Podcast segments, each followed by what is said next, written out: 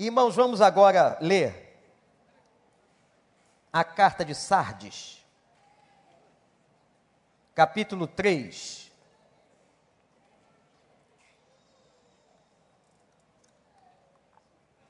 Nós estamos estudando as, as cartas às igrejas.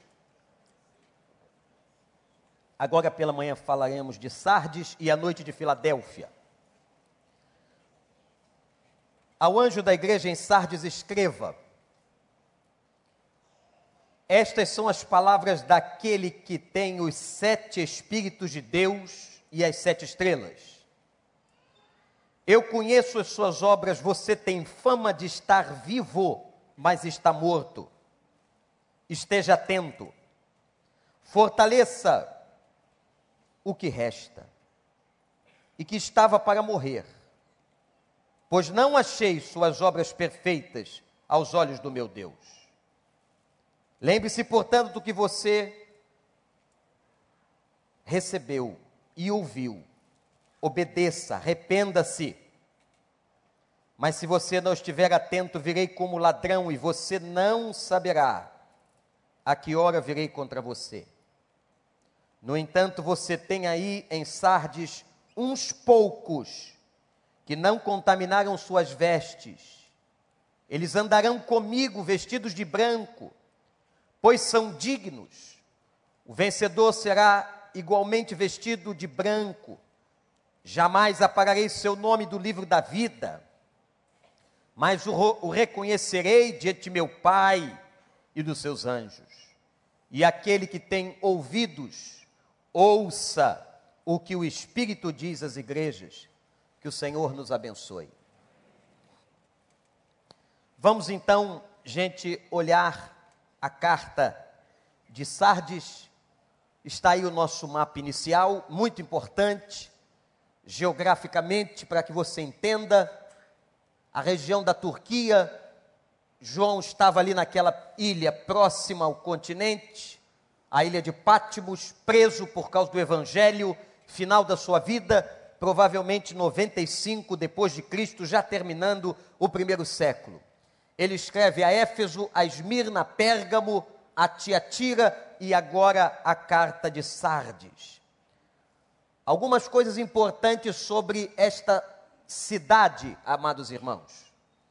Temos aí algumas fotos das ruínas, das escavações arqueológicas desta cidade.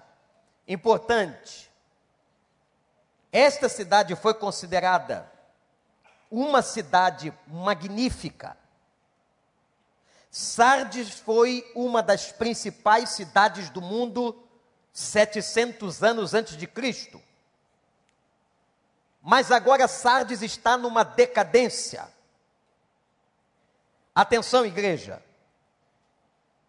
As igrejas do Apocalipse refletem a realidade das cidades. Que coisa impressionante, que lição interessante, pastores. Mostrando para nós que o conselho que Paulo deu em Romanos 12, por muitos não foi observado. Não tomem a forma, mas a cultura é tão forte, as características são tão fortes, que as igrejas do Apocalipse se pareciam muito com as cidades. Aquilo que acontecia da cidade acabava refletindo na igreja. Nós temos a cidade de Sardes, muito sofrida, com muitas invasões, muitos terremotos. É bom lembrar que aquela região da Ásia Menor, é uma região muito propícia a terremotos. E vocês vão ver aí algumas das ruínas. O imperador Tibério chegou a liberar a cidade de Sardes por cinco anos para que não pagasse impostos, devido à devastação do último terremoto que ela sofreu no ano 17 depois de Cristo. E também o imperador Tibério não só liberou dos impostos, como ofereceu dinheiro a Sardes, no equivalente hoje a um milhão de dólares, para a sua reconstrução. Isso naquela época era algo impressionante. Vocês estão vendo aí ruínas que hoje estão na Turquia, no território turco, na região da chamada cidade de Sardes. É muito interessante vermos não só o sítio arqueológico, como a beleza arquitetônica. Quem gosta de engenharia, de arquitetura, temos aí coisas maravilhosas de toda a beleza da cidade de Sardes. Irmãos, e a igreja? A igreja refletia a cidade. Não sabemos, atenção, não temos na Bíblia nada sobre a fundação de Sardes. Como é que esta igreja nasceu? Mas é interessante que quando Cristo entrega a mensagem a João para que entregasse ao pastor da igreja, ao anjo da igreja, Jesus vai dizer: Você parece estar viva, mas está morta. Qual era e que tipo de morte Jesus está falando? Atenção, igreja, irmãos. Nós estamos aqui celebrando 30 anos. Nós nos lembramos de muitas vitórias. Nós temos até aqui, para a glória de Deus, uma igreja no recreio ascendente. Uma igreja que, nos seus números, nas suas estatísticas, no papel e visivelmente, tem sido uma igreja vitoriosa pela graça de Deus. Louvado seja o nome do Senhor e a esse Cristo toda honra, glória e louvor. Pelo que esta igreja tem recebido e vivido na presença de Deus. Mas atenção, a carta de Sardes nos adverte. Porque a igreja de Sardes era uma igreja decadente. E o Senhor Jesus identifica nela uma morte.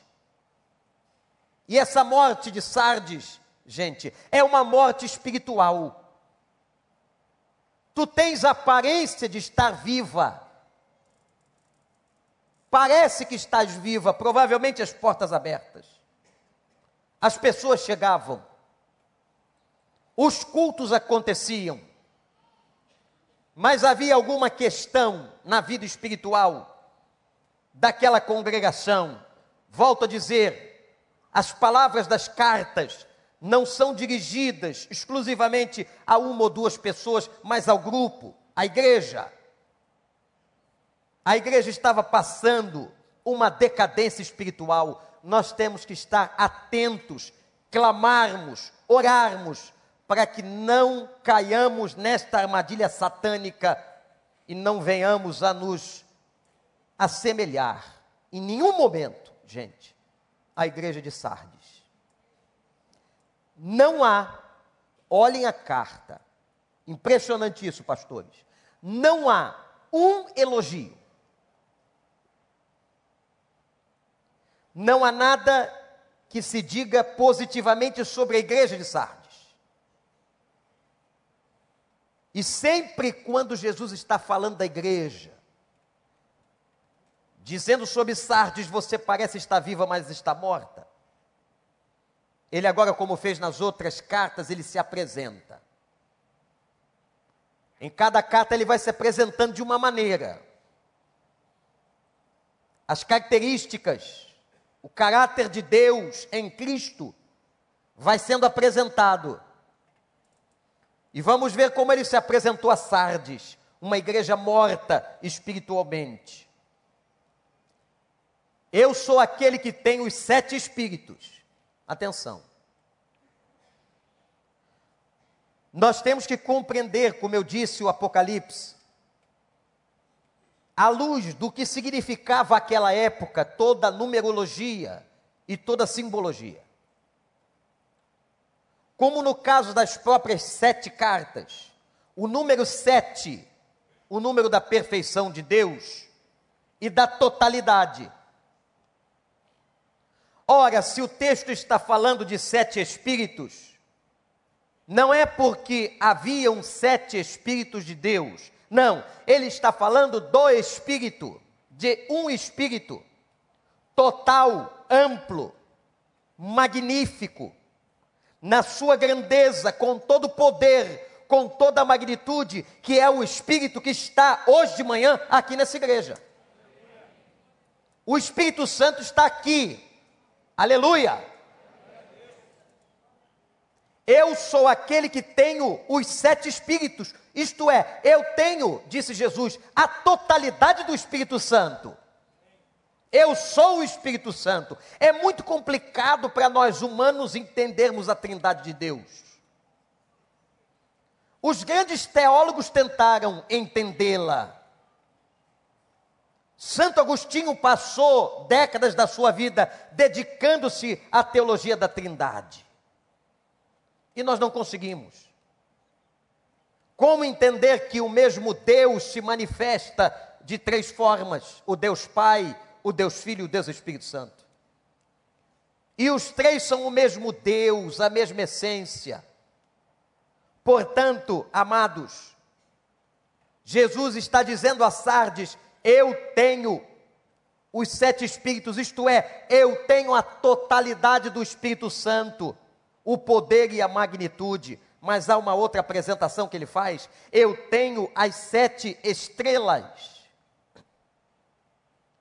Como interpretamos no início, há duas veias de interpretação sobre essas estrelas. Alguns poucos teólogos acreditam que essas estrelas são referências a sete anjos. Cada igreja do Apocalipse teria um anjo protetor a ela. Mas a grande parte dos intérpretes da Bíblia acreditam que aqui está uma referência direta aos líderes espirituais, aos pastores das igrejas. Figura muito importante no Novo Testamento na direção do povo de Deus. Quando o Senhor viu a restauração de Pedro em João 21, quando Jesus Cristo promoveu na praia aquele grande divã de Pedro, depois de Pedro tê-lo negado. E Jesus diz a ele: Pedro, tu me amas.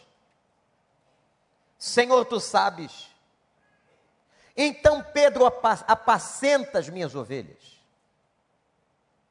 A teologia pastoral no Novo Testamento é fortíssima e fundamental, porque não há, gente, não há uma organização na face da terra que não tenha liderança, que não tenha um líder. E o líder da igreja, ou os líderes humanos na igreja, são os pastores, não só aqueles que ocupam funções eclesiásticas, mas todos aqueles, aqueles que têm o dom pastoral e que lideram e que pastoreiam o povo de Deus, como os líderes de células, por exemplo, que estão semanalmente pastoreando o povo do Senhor. Hoje tomaram um cafezinho cedo com o pastor Marcos, avaliando 2018 e realinhando 2019, que nós sabemos vai ser um ano de vitória. Mais um ano de benção e de crescimento. As estrelas estavam nas mãos do Senhor. Fiquem tranquilos. Por mais bobagens que os pastores possam vir a fazer, por mais erros que os pastores possam cometer, e você, como ovelha, se preocupa, com toda razão. Fiquem tranquilos, porque todos nós estamos nas mãos de Jesus. E Ele sabe a hora certa de remover ele sabe a hora certa de fechar os olhos de cada um, de substituir. Nós não estamos, irmãos, numa instituição que depende apenas e simplesmente da decisão dos homens, das assembleias humanas. Mas nós estamos numa organização fundada por Jesus e que ele diz: Eu, eu mesmo edificarei a minha igreja. Ele toma conta da igreja dele, a igreja dele, os pastores são dele, as portas são abertas por ele, ele dá o crescimento, ele abençoa, a igreja está nas mãos do Senhor. Aleluia! Aleluia. Não são os homens que a dominam. Portanto, Deus tem as estrelas. E Jesus está dizendo agora para João: diga ao pastor, diga ao pastor de Sardes, diga ao pastor do recreio, diga ao pastor de qualquer igreja que as estrelas, que os pastores estão nas minhas mãos. Eu sou aquele que tenho o espírito o espírito da abrangência, da completude, da grandeza e da magnitude. Agora a carta apresenta o diagnóstico. E Jesus diz assim, versículo 1, olhe para a sua Bíblia: Eu conheço as tuas obras, a tua fama de estar viva, mas está morta. Aos olhos de Deus, tuas obras não foram encontradas perfeitas. Ele está falando de quem? Ele está falando de nós. Meu irmão, olha para mim aqui. A igreja não é um CNPJ e um nome. A igreja é você. Você cheio do Espírito Santo, você que foi selado e batizado nesse Espírito. Você que foi firmado, você é o vaso, você é a coluna. Aqueles que são filhos de Deus, têm o Espírito de Deus, esta é a composição da igreja. Ora, se ele está falando de uma igreja que está agora vivendo de aparência, ele está falando das pessoas. A liderança vai prestar contas a Deus por ter liderado mal inadequadamente, mas cada um de nós daremos contas a Deus das nossas obras como igreja do Senhor. Não é uma brincadeira. Você não fez uma inscrição num clube, meu irmão.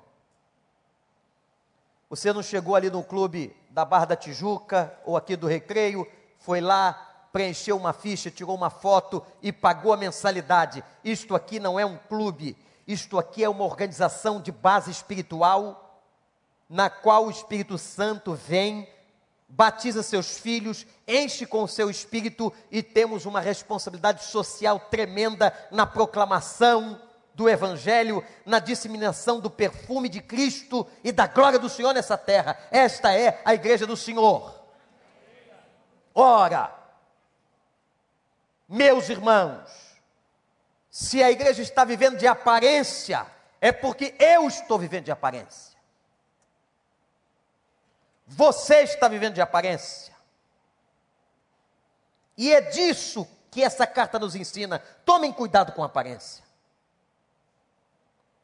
a aparência de estar vivo, mas está morto. No fundo, espiritualmente morto.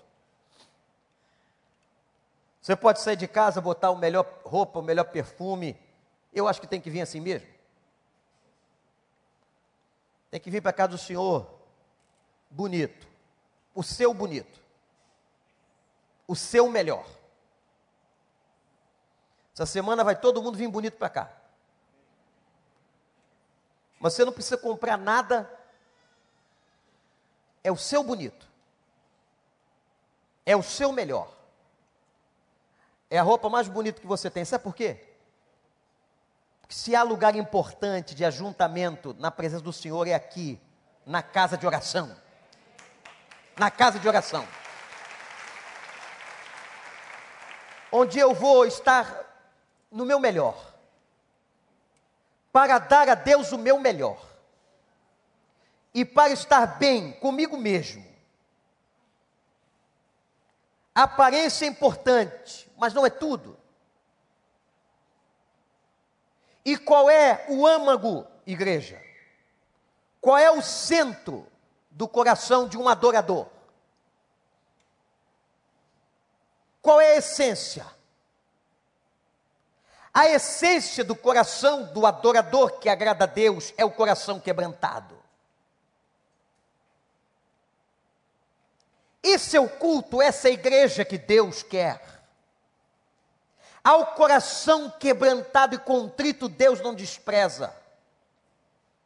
Mas Deus despreza gente altiva. Deus despreza gente vaidosa, orgulhosa, que não se quebranta, que não pede desculpas, que não se arrepende do mal. Esse tipo de gente Deus não pode abençoar, porque o critério básico, igreja, da bênção do Senhor é o coração quebrantado e contrito. Que Deus dê a esta igreja, a mim e a você, um coração quebrantado e contrito, para que Deus nunca nos despreze. Jesus disse à mulher samaritana: O Pai está procurando adoradores que o adorem como igreja, em espírito e em verdade. Isso tem tudo a ver com a carta de Sardes. Em espírito, numa referência à minha intimidade emocional, à minha vontade, ao meu espírito, à minha alma, em espírito. Mas disse Jesus, em verdade, aqui vai uma alusão à racionalidade, à inteligência. Como disse o grande John Stott, crer é também pensar. O ser crente não exclui a racionalidade e a cognição. É muito bom quando nós percebemos nas nossas emoções, com os nossos cinco sentidos, é muito bom sentir e experimentar a inexplicável presença de Deus. É gostoso captar a atmosfera a captar o momento em que Deus está se movendo no meio da igreja. as reações mais diferentes acontecem. Eu já vi de tudo ao longo desses anos. Pessoas que se emocionam, pessoas que sorriem, pessoas que choram, pessoas que se arrepiam, pessoas que percebem e há outros que são mais sensíveis. Você não está vendo, não está percebendo. E caiu logo do lado de um cara bem racional. Ele diz assim: ainda não. Eu estou sentindo que tem alguma coisa diferente. Mas é muito bom também. Quando Deus e o seu Espírito trabalham na minha mente, na minha cabeça. E Jesus diz assim: entendeu? E você diz assim: entendi. Compreendeu a revelação? Compreendi. Entendeu por que está dando errado? Entendi. Compreendeu os caminhos da desobediência e da obediência? Sim, Senhor. Os verdadeiros adoradores adoram o Pai em espírito, com a grandeza das suas emoções, as suas experiências sensitivas quando a gente chora, levanta a mão, ajoelha, mas os verdadeiros adoradores também adoram em verdade. A igreja que consegue essa conjugação é a igreja que agrada ao Senhor. É a igreja que adora em perfeição. Ela tanto mexe com a alma e com as emoções que Deus imprimiu em nós, como ela fala, a mente, a racionalidade, a inteligência. Sardes era uma igreja só de aparência.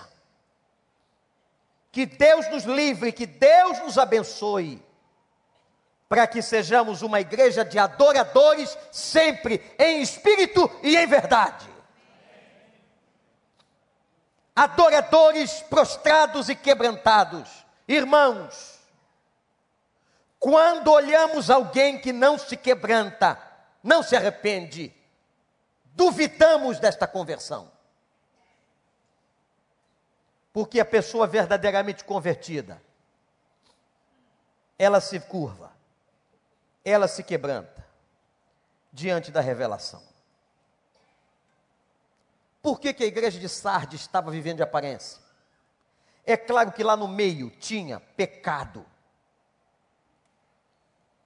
O pecado gera morte. O pecado gera a mortificação da vida.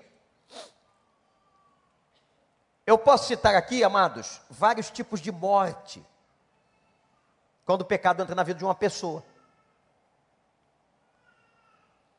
Quando Romanos na teologia paulina diz assim: o salário do pecado é o salário do pecado é o salário do pecado é isto é, o salário, a consequência do pecado o pagamento que o pecado te dá é esse.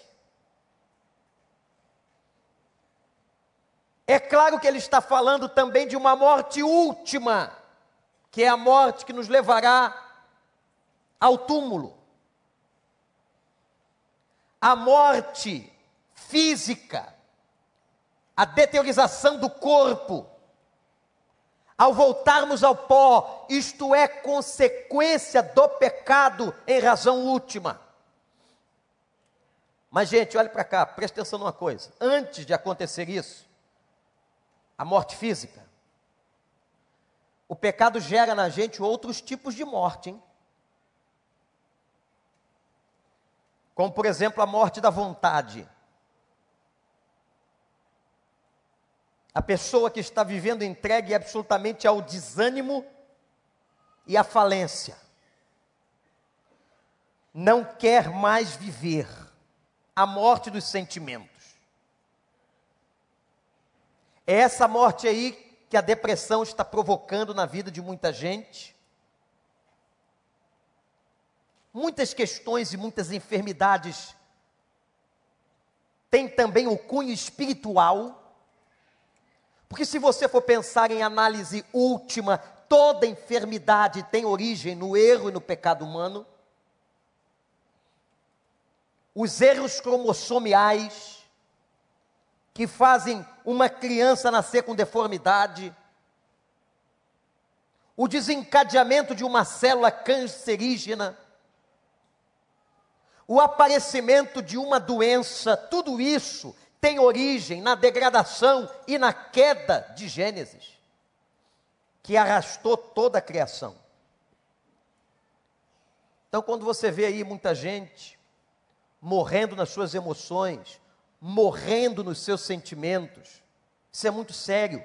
E há uma profecia bíblica que diz que nos últimos tempos haveria a morte do amor. O amor se esfriaria. O que nós estamos vendo hoje, não apenas no âmbito da família, mas da sociedade, esse desrespeito ao humano, os interesses todos na frente da preservação da vida, tudo isso tem a ver com essa morte do pecado que o pecado gerou, essa morte dos sentimentos, da vontade, do amor. A morte, por exemplo, da beleza. Tudo isso são mortes que antecedem a morte principal, a morte física. O que nos leva a entender, igreja, que tem gente morta antes de morrer. Vocês conhecem gente morta antes de morrer? Gente que morreu nos seus sentimentos, na sua alegria, nas suas vontades, nas suas emoções. Morreu nos seus propósitos, que não sonha mais, está morta viva. Antes da morte última, ela já está morrendo por muitas outras coisas e em muitas outras áreas. Agora eu quero que você anote os conselhos de Jesus. Já sabemos do diagnóstico. O diagnóstico era uma igreja de aparência, uma igreja que parecia estar viva, mas estava morta, pastor Ricardo. E essa igreja, Jesus se apresentou como? Eu tenho os sete espíritos, o espírito da perfeição. Eu estou aqui. Atenção, Sardes. E eu te aconselho. O que eu quero dizer agora é que sempre tem tempo de mudar, gente. O nosso Deus é tão maravilhoso. O nosso Cristo é um Cristo da segunda chance e da segunda oportunidade sempre. Louvado seja o nome dele. Porque se não fosse, nenhum de nós estaria aqui hoje de manhã. Nós estamos aqui fruto da segunda chance. Da bênção de Deus. É ou não é verdade? Quem que é fruto de uma segunda oportunidade? Eu já estou para lá da quinta. Que segunda, rapaz? Quantas chances Deus já te deu? Quantas oportunidades Deus já te deu? A Bíblia diz que ele, se fosse já de juízo, já nos teria consumido. Mas nós acordamos hoje de manhã. E a primeira coisa que ele operou em nós, espiritualmente, miraculosamente, foi a sua misericórdia. A misericórdia do Senhor é a causa de não sermos consumidos. Isso é bondade, isso é graça. Deus sempre dá outra oportunidade. Quem quer, quem quer, tem outra chance. Primeira coisa então, vai anotando aí agora o que tem que fazer para não ser ou para sair da situação de uma igreja de aparência. Vou repetir. Para não ser uma igreja de aparência, ou para sair da situação de uma igreja de aparência, quais são os conselhos a Sardes? Primeiro, vigia, vigilância. Sardes vigia. E é interessante como o Senhor Jesus faz a contextualização da igreja com a realidade da cidade. Vocês lembram que eu disse que a cidade de Sardes foi uma cidade muito gloriosa, 700 anos antes de Cristo. Mas ela sofreu muitas invasões. Eu li alguns registros históricos sobre as invasões de Sardes. E sabe o que, que a gente pode observar lendo os comentaristas? Que Sardes, presta atenção nisso, irmão, era sempre invadida por uma brecha. Tem sempre uma falha no muro. Tem sempre uma frechinha, uma lacuna. Vocês estão vendo a problemática do viaduto de São Paulo? Um viaduto de 27 anos, eu acho. Eu não sou engenheiro, mas achei interessante observar e analisar aquilo, que eles colocaram alguns colchões ou travesseiros que fazem o balanço da estrutura, e agora estão chegando à conclusão que os travesseiros eram pequenos. E que as colunas que apoiam os travesseiros também eram muito finas. Sabe o que é isso? Isso é brecha da construção. Isso é falha. Nós temos aqui engenheiros muito zelosos. Sérgio, Davi, todos os outros são muito zelosos. Às vezes a gente quer fazer alguma coisa e dizer assim: vamos consultar o calculista. Porque, pela mente do pastor, você já viu, né? Vai ter 10 andares aqui, 32 ali, 50. O pastor está pensando sempre no ano 2079. Mas o engenheiro diz assim: não, não pode, pastor. Porque a sapata de estrutura que está embaixo só comporta tantas toneladas. E se o pastor ficar muito empolgado, diz assim, pastor, imagina aquilo caindo no povo. Não. Aí é nesse momento que o pastor recua. Se o pastor for ruim de coração, ele pergunta: quem estará embaixo?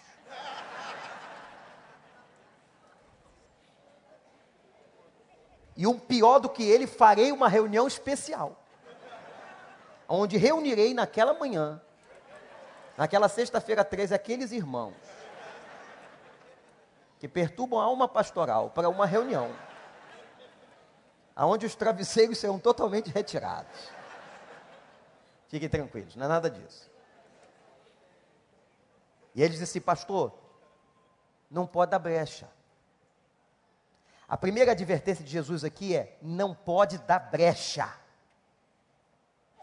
Irmãos, não sei se você está entendendo o que eu estou falando, mas tem coisas na vida às vezes muito simples, que aparentemente não tem problema nenhum. Aquela frase que jovem gosta de dizer: mãe, o que, que tem? Não tem problema. Às vezes, seu pai, sua mãe ou você está vendo uma frechinha, uma brechinha de oportunidade para que o diabo entre e faça festa. Porque uma coisa grande começa sempre pequena. Um problema grande, para chegar a ser grande, ele começou com uma coisa pequena. Um grande adultério começou com a tentação. Fecha a porta, meu irmão. Fecha a porta, fecha as frechas, fecha as brechas Eu vou aqui citar, apenas citar, que eu podia ficar citando, exemplificando, mas não vou fazer isso. Algumas brechas que a gente acaba dando para o demônio. Às vezes com tentações que chegam no campo financeiro, no campo sexual, no campo profissional. O que, que tem? Ninguém está vendo, é uma coisinha de nada, as pequenas brechas Outra brecha que você tem que tomar cuidado é com o esgotamento físico, cansaço psicológico, a exaustão. Os psicólogos e terapeutas dizem: não tome decisões cansado. Acalma o teu coração, busca conselhos. Há pessoas, irmãos, que não procuram ninguém para conversar são tão autossuficientes que não buscam orientação, oração. Não tem humildade de dizer: me ajuda, por favor, que eu estou precisando de ajuda. Enquanto outros, graças a Deus, buscam ajuda, suplicam a quem pode, vão em todos os encontros de oração, tem gente que não pede oração a ninguém a brecha do esgotamento, a brecha das tentações, a brecha quando você não tem comunhão com Deus, não lê a palavra, não revigora o que Jesus ensinou, você acaba esquecendo. É por isso que a gente lê a Bíblia todo dia. A gente lê a Bíblia todo dia porque a gente não se lembra todo dia. Este sermão aqui sobre Sardes será esquecido em horas daqui a algumas horas, você não se lembrará, se bobear, do nome da igreja. E aí você tem que consultar a internet, a Bíblia de novo, os textos que você anotou, para que você se relembre. Por isso que a gente tem que ouvir a pregação, por isso que a gente tem que ler a palavra, por isso que a gente tem que repetir porque o pecado trouxe essa deficiência à nossa memória. Um dos trabalhos de Deus no Velho Testamento e nos Salmos é acender a memória. E a Bíblia diz assim: ó, olha para mim, traga a memória aquilo que te dá esperança. Isso que você está pensando, esse conteúdo que você está pensando, te traz esperança ou te traz tristeza? Te traz esperança ou te traz desgosto? Te traz esperança ou te traz morte? Te traz esperança ou te traz desespero? Vejam como o crente tem ferramentas. Aí Paulo diz assim: pense nas coisas do alto. Então você tem poder em você mesmo para pensar, para coordenar seus pensamentos para aquilo que te dá esperança e para aquilo que diz a palavra do Senhor. Por isso, esconda a palavra no coração, na mente, para não pecar contra ele. Louvado seja o nome do Senhor. Feche as brechas. Feche as brechas. Segunda coisa, se lembre. Feche as brechas e se lembre. O que, que eu tenho que me lembrar? Coloca lá, ué. Você não coloca um monte de coisa na geladeira? Você não coloca um monte de coisa na sua agenda eletrônica, nos seus lembretes, você não coloca um monte de coisa em todo lugar da casa, coloca lá a palavra do Senhor. Já entrei em algumas casas de algumas famílias, muito legal isso. Se cada lugar que vai, até no banheiro, tem uma, um lembrete. Naquele tempinho que você perde ali, ou dependendo da situação, um tempo maior, você está lendo está fazendo alguma coisa, está lembrando na sala, está lembrando na porta da casa, está lembrando, lembra da palavra do Senhor, lembra das promessas do Senhor, lembra do que Deus já fez na sua vida, aquele Deus que agiu naquela época, meu irmão, que fez aquela obra, continuará fazendo sobre ti a mesma obra, porque Ele continua sendo teu Deus. Amém. Sim ou não, igreja? Então Jesus diz a Sardes: primeiro, fecha as brechas. Primeiro, primeiro, Primeiro, segundo, lembra. Lembrar de quê? De tudo? Vou lembrar daquela briga? Vou lembrar daquela confusão? O diabo quer isso, está vendo? Olha aquela briga, lembra de novo. Gente, tem gente escravizada com o mesmo pensamento. Pensa na mesma coisa ruim o dia inteiro. Acorda pensando naquilo negativamente dorme pensando naquilo, show, pensamento ruim. Vai embora em nome de Jesus. E que Deus traga à sua cabeça aquilo que te dá esperança. Nós temos o poder em Cristo de pensar nas coisas boas que o Senhor fez para nós. Terceiro, anota aí para se você não quiser viver de aparência. Qual foi a primeira coisa? Já esqueceu? Não. Qual foi a primeira coisa? Fecha a brecha. Tem brecha, fecha. Isso aqui é uma brecha, vou fechar. Segundo, terceiro, arrepende-te. Tem que ter arrependimento. E arrependimento na Bíblia não é remorso. Eu vou parar de fazer isso. Isso aqui não está bom. Eu arrepender-se é mudar de direção, metanoia. Eu vou para outro lado. Eu não vou continuar nisso. Isso aqui não está dando certo. Agora, o cara quer que dê certo ele fazendo a coisa errada. Ele quer a bênção de Deus, a mulher quer a bênção de Deus fazendo a coisa errada. Não havendo arrependimento, não pode haver remissão de pecado. Quarto, obedeça.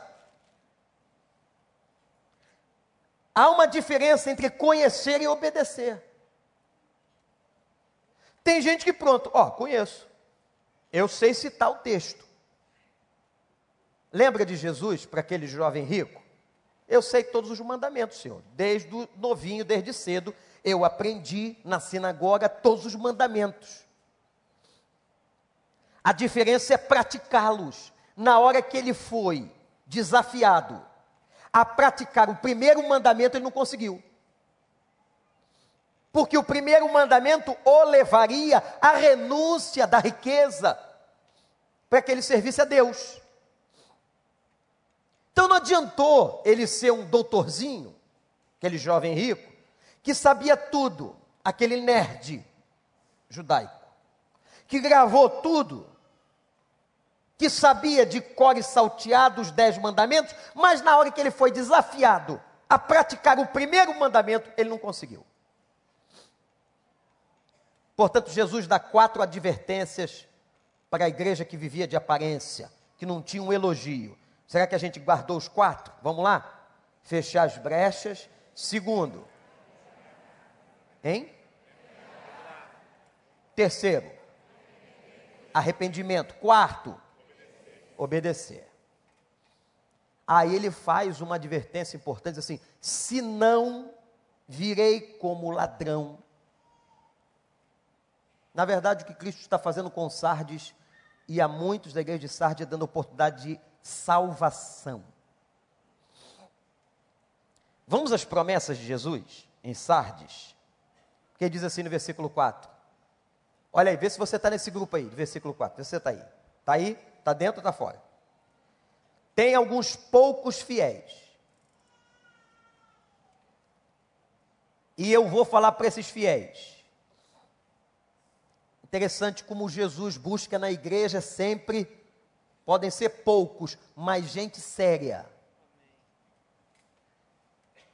Andarão com Jesus. Primeiro privilégio. Aqui é uma referência àqueles que andavam nos palácios dos reis persas. Era um privilégio ser escolhido e havia um sorteio entre os persas para que um súdito passeasse nos palácios reais. Andarão com Jesus nos palácios, como Enoque andou com Deus. Vestirão vestes brancas. Mas aqui, irmãos, há um ponto que eu preciso fazer uma explicação doutrinária, de difícil entendimento, sob nome riscado do livro da vida. Ora, preste atenção, olhe para cá, porque eu sei que tem muita gente que tem essa dúvida se perde ou não a sua salvação. A Bíblia diz que a conversão é um negócio tão sério que é comparado ao novo nascimento. Ó, pessoa nasceu de novo. Ao nascer de novo, ela é mergulhada ou batizada no Espírito. Isto é, o Espírito Santo, diz Paulo, cela uma marca irremovível. É a mesma coisa que marcar um animal com ferro quente. Marcou. Este animal pertence a mim. O selo do Espírito, diz a Bíblia, é o penhor da nossa herança. É a certeza. Só poderão entrar no céu aqueles que têm o Espírito que são convertidos. Então o cara nasceu de novo, o cara foi selado com o Espírito. Como pode esta pessoa perder isto? É muito interessante pensar aqui por um outro prisma. Qual é a vontade de Deus sobre a salvação? Deus criou o homem só quer que japonês seja salvo. Está certo isso? É só os negros ou os brancos, os do continente africano, os do hemisfério sul ou norte. Não. A Bíblia diz assim: a vontade de Deus é que todos. Hein? Quando Deus estava escrevendo o livro da vida, escreveu o nome de todos. Então está escrito no livro da vida o nome de todo mundo. O meu, o seu, o daquele bandido lá do morro. Jesus quer que ele seja salvo ou não? Ou o bandido do colarinho branco de Brasília, Jesus quer que ele seja salvo ou não? Todos os nomes estão ali. Quem será arriscado? Será arriscado quem blasfemar ou quem rejeita, quem não quer o selo do Espírito. E Deus fará isso com muita tristeza. Então, ao invés de você pensar numa nota em que ele escreve e risca, não é isso não. Na sua soberania, ele foi escrever o nome de todo ser humano. Em todas as épocas, em todas as eras, em todos os tempos está o meu e o seu. Ele só vai riscar aquele que não se arrependeu, que não quis, que diz assim: Eu não quero Deus, eu não quero o céu, eu não quero a vida eterna. E tem muita gente hoje que está orgulhosamente dizendo: Eu sou ateu. Os fiéis permanecerão fiéis. Mas aqueles que rejeitam o Espírito Santo, que não aceitam o selo, que não foram batizados nele, que não têm os frutos ou o fruto do Espírito, esses serão riscados. É disso que Jesus está falando, porque naquela igreja de Sardes, ele diz assim: tem pouca gente crente. Ela tem aparência, por isso que ela tinha aparência de que estava viva. Tinha muita gente, mas da muita gente, pouca gente daquela muita gente, pouca gente era salva. E aos salvos ele não ia arriscar. Mas a palavra aqui é muito evangelística dentro da igreja. Você sabia que a gente tem que fazer mensagem evangelística dentro da igreja? Sabe por quê? Que tem muita gente que frequenta a igreja que até foi batizado sem consciência. Escapa a nossa visão pastoral, acaba sendo batizado, frequenta a igreja, até dizimista, ou até participa de alguma área de trabalho, mas ainda não entendeu conversão. Não declinou Jesus Cristo como Salvador. Não disse, não confessa se comporta como ímpio. Pelo fruto se conhece a árvore. Tem muitas pessoas na igreja, amigos da gente, que a gente queria tanto que tivesse no céu, mas que precisa se converter. E a conversão é um negócio muito pessoal. Ah, mas meu pai era um um grande obreiro da igreja. Seu pai dará conta dele e você dará conta de você. Minha mãe era uma mulher de oração. Tem bandido que se fia nisso. A mãe dará conta dela e você dará conta de você. Sua mulher dará conta dela e você, marido, dará conta de você e vice-versa. Nós temos que pregar, Jesus está pregando dentro da igreja. Tem pouca gente, verso 4, fiel. Por isso vocês têm aparência. Tem muita gente, mas tem pouca conversão. E eu vou riscar. Eu vou riscar quem está dando brecha, quem não se arrepende, quem não aceita, quem não converte. o Senhor Jesus está falando conosco. E ele termina dizendo: Eu vou confessar essas pessoas diante do Pai. Em toda a carta, em todas elas, em todas as igrejas, a fidelidade de Jesus com a igreja, a fidelidade de Jesus com a gente. Eu não quero ser Sardes. Eu não quero que a nossa igreja se pareça com Sardes. Eu não quero que você se pareça com Sardes. Eu não quero me parecer com Sardes. E se a gente não quer se parecer com Sardes, a gente tem que orar. E você pode dizer assim, pastor, mas eu não sei onde é que está a brecha. Ora para Deus revelar. Senhor, traz luz. Me mostra onde é que eu estou dando bobeira, onde é que eu estou vacilando, qual é a área. E ao reconhecer a brecha, fecha. No poder do Espírito Santo, fecha. Vigia para que essa brecha não vá aumentando, para que o travesseiro da estrutura não vá sendo retirado, desgastado. E daqui a pouco você comece a ceder às pressões do mundo, e você começa a viver aquilo que Deus não quer que você viva. Que Deus nos livre. A igreja que não teve uma um sequer elogio, é advertida severamente, porque Jesus ama, sempre dando segunda chance e oportunidade. Abrindo hoje nosso aniversário de 30 anos. Eu quero convidar, se você puder, a que fiquemos de joelhos.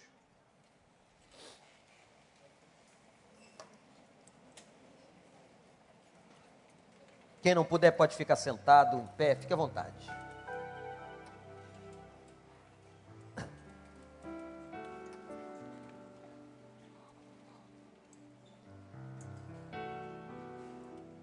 Senhor Deus, revela a nós as nossas brechas. Pai, revela a nós aonde estamos errando. Neste momento de alegria e de festa pela história desta igreja, nós estamos aqui de joelhos, declarando que nós não queremos ser como Sardes, não queremos ser uma igreja de aparência, e sabemos, ó Deus, que isso depende de todos nós, não só do anjo da igreja, mas de todos nós. Cada pessoa, cada irmão, cada irmã,